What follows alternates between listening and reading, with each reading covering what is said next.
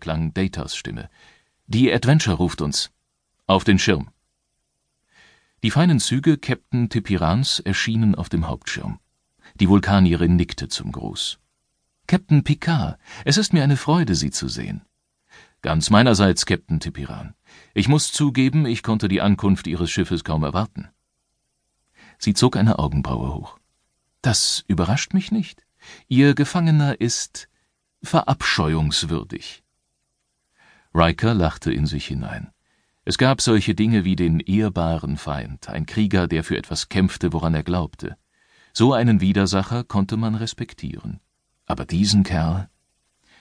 Wir können den Gefangenen übernehmen, sobald sie zum Beamen bereit sind, sagte Tipiran. Glauben Sie mir, wir sind mehr als bereit. Ein paar Augenblicke später war es geschafft. Der Gefangene befand sich sicher an Bord der Adventure. Picard und Tipiran tauschten noch ein paar freundliche Abschiedsworte aus, bevor das Gesicht der Vulkanierin durch das Bild ihres kleinen Schiffes ersetzt wurde, das auf Warp beschleunigte. Picard stieß einen Seufzer aus. Nun, Nummer eins, Sie sagten da etwas von einer Dekontamination. Jetzt, da der Gefangene sich nicht länger auf der Enterprise befand, ließ die Anspannung an Bord nach. Der Cardassianer war ein letztes Überbleibsel einer schwierigen, wenn auch letzten Endes siegreichen Zeit gewesen, und jeder an Bord war froh darüber, dass allmählich alles wieder seinen gewohnten Gang ging. Betaset war wieder frei. Die Station, an der die Cardassianer gebaut hatten, war zerstört. Dianas Mutter, die unbeugsame Loxana und ihr junger Sohn waren in Sicherheit und ein Monster saß sicher hinter einem Kraftfeld an Bord der Adventure. Um diese Tatsache gebührend zu feiern, gaben sich Riker und Diana Troy ihrer liebsten dekadenten Freizeitbeschäftigung hin: Schokolade essen. Zu Dienstschluss trafen sie sich im Zehn vorne, ein paar Stunden nachdem der Gefangene von Bord gegangen war. An ihrem Stammplatz nahm Troy die dunkelbraune Süßigkeit zwischen Daumen und Zeigefinger und betrachtete sie ehrfürchtig. Taljanische Schokolade, sagte sie schwärmerisch. Die Bohnen sind wenigstens einhundert Jahre gereift. Replizierte Schokolade schmeckt im Vergleich wie Tarkdung. Um ihre Worte zu unterstreichen, gestikulierte sie mit der Schokolade. Hm, lange her, dass ich Tarkdung versucht habe, erwiderte Riker trocken. Als sie ihm die Süßigkeit anbot, lehnte er ab. Nein, danke, dir beim Essen zusehen macht mir mehr Spaß. Sie hob eine Augenbraue und gönnte ihm die Andeutung eines Lächelns. Weißt du, wahre Genießer betrachten das hier als Aphrodisiakum. Langsam kroch ein Grinsen über Rikers Gesicht. Hm, wenn das so ist, lenkte er ein, beugte sich vor und öffnete den Mund. Plötzlich schallte Picards Stimme durch das Schiff. An alle Besatzungsmitglieder, hier spricht der Käpt'n. Gelber Alarm. Gehen Sie auf Ihre Posten und bereiten Sie sich auf eine Rettungsoperation vor. Sie sahen einander an. Man sollte doch annehmen, dass wir nach all dem eine Pause verdient hätten. Riker stand auf. Troy schob sich das letzte Stückchen der exquisiten Schokolade in den Mund. Wir haben nie Pause, Will. Hast du das noch nicht gemerkt? sagte sie um das Konfekt herum. Dann gingen beide zum Turbolift. Picard sah auf, als sie die Brücke betraten. Riker gefiel der Gesichtsausdruck überhaupt nicht. Während Troy und er ihre Plätze einnahmen, fragte er: Status? Wir haben einen Notruf von der Adventure empfangen, sagte Picard ernst. Sie hatten noch Sekunden bis zu einem Warp-Kernbruch und haben versucht, das Schiff zu evakuieren, als sie den Notruf abgesetzt haben. Seitdem nichts mehr. Momentan fliegen wir mit Warp 9 auf einem Abfangkurs zu ihrer letzten bekannten Position. Ihre Blicke trafen sich. Beide Männer wussten, dass selbst Warp 10, wenn das möglich wäre, nicht ausreichen würde. Es ging um Sekunden, manchmal auch um Nanosekunden. Wenn es nicht gelang, einen Warp-Kern abzuschalten, bevor es zum Bruch kam, hatte man nicht einmal mehr die Zeit, zu den Rettungskapseln zu flüchten. Als sie aus dem Warp gingen, bestätigten sich ihre Befürchtungen. Es gab keine Anzeichen für ein Schiff oder Rettungskapseln, nichts außer Trümmern, die durch die Kälte des Alls trieben. Nur um sicher zu gehen, fragte Picard knapp: Diana, irgendetwas? Mit Bedauern in den großen braunen Augen schüttelte sie den Kopf. Niemand hat überlebt, Captain.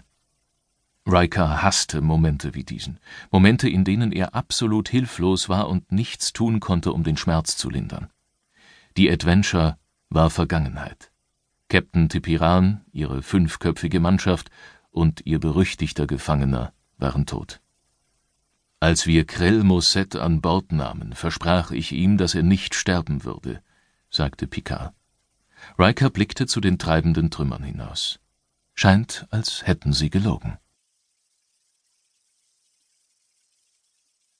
2378 Mit aufeinandergebissenen Zähnen und aufmerksamem Blick trat Admiral Catherine Janeway an den Pooltisch.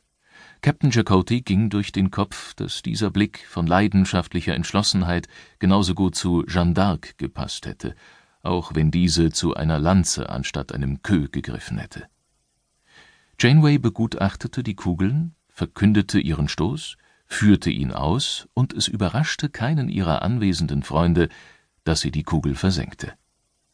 Die drei befanden sich im echten Sandrine in Marseille. Lieutenant Commander Tom Paris war vor ein paar Monaten hingegangen und hatte Sandrine erzählt, wie beliebt das replizierte Bistro auf dem Holodeck der Voyager gewesen war. Der Gedanke, dass ihr einfaches kleines Bistro verlorenen Reisenden Behaglichkeit geboten hatte, hatte Sandrine sehr gefreut.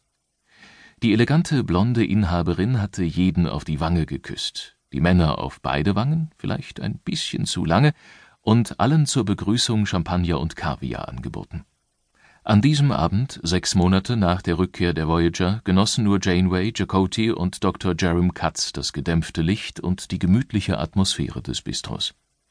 Janeway nippte zwischen den Spielstößen an einem Glas guten französischen Weines, Katz frönte antarianischem Brandy und Chakotay hielt ein Glas Mineralwasser mit Limette in der Hand. Morgen ist für mich ein wichtiger Tag, hatte er beim Bestellen gesagt. Abgesehen davon muss ich aufmerksam bleiben, wenn ich auch nur den Hauch einer Chance gegen Admiral Poolhigh haben möchte. Letztendlich musste Chakotay erkennen, dass auch seine Entscheidung, bei Wasser zu bleiben, nicht half.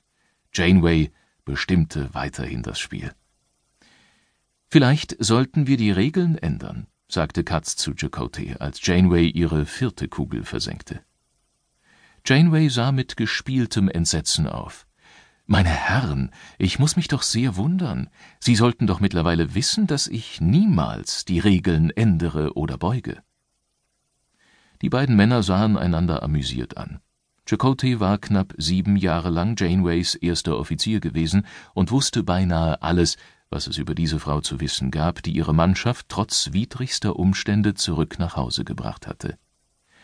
Janeway hielt sich immer an den Grundgedanken der Gesetze, befolgte sie aber nicht buchstabengetreu.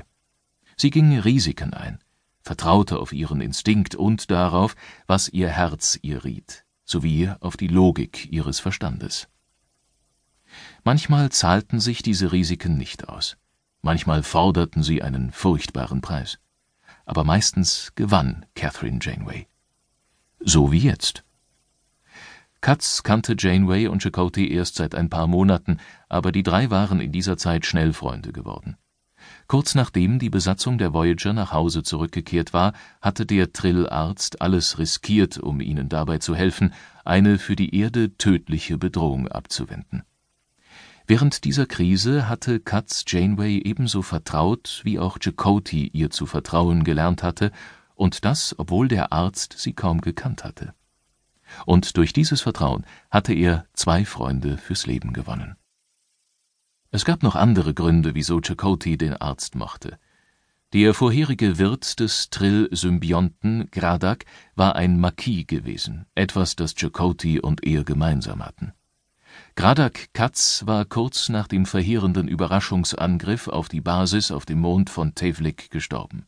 Genau die Basis, von der aus auch Chakotay während des Krieges operiert hatte. Chakotay hatte Janeway einmal gesagt, hätte der Fürsorger sein Schiff nicht in den Delta-Quadranten gezogen, wäre er vermutlich, wie viele tausend andere Marquis und ihre Familien, auf Tefliks Mond gestorben. Noch wichtiger war, dass sie beide, Gradak und Chakotay, den Verräter Arak Katal persönlich gekannt hatten, den Bajoraner, der den Marquis verraten hatte und somit direkt für das Massaker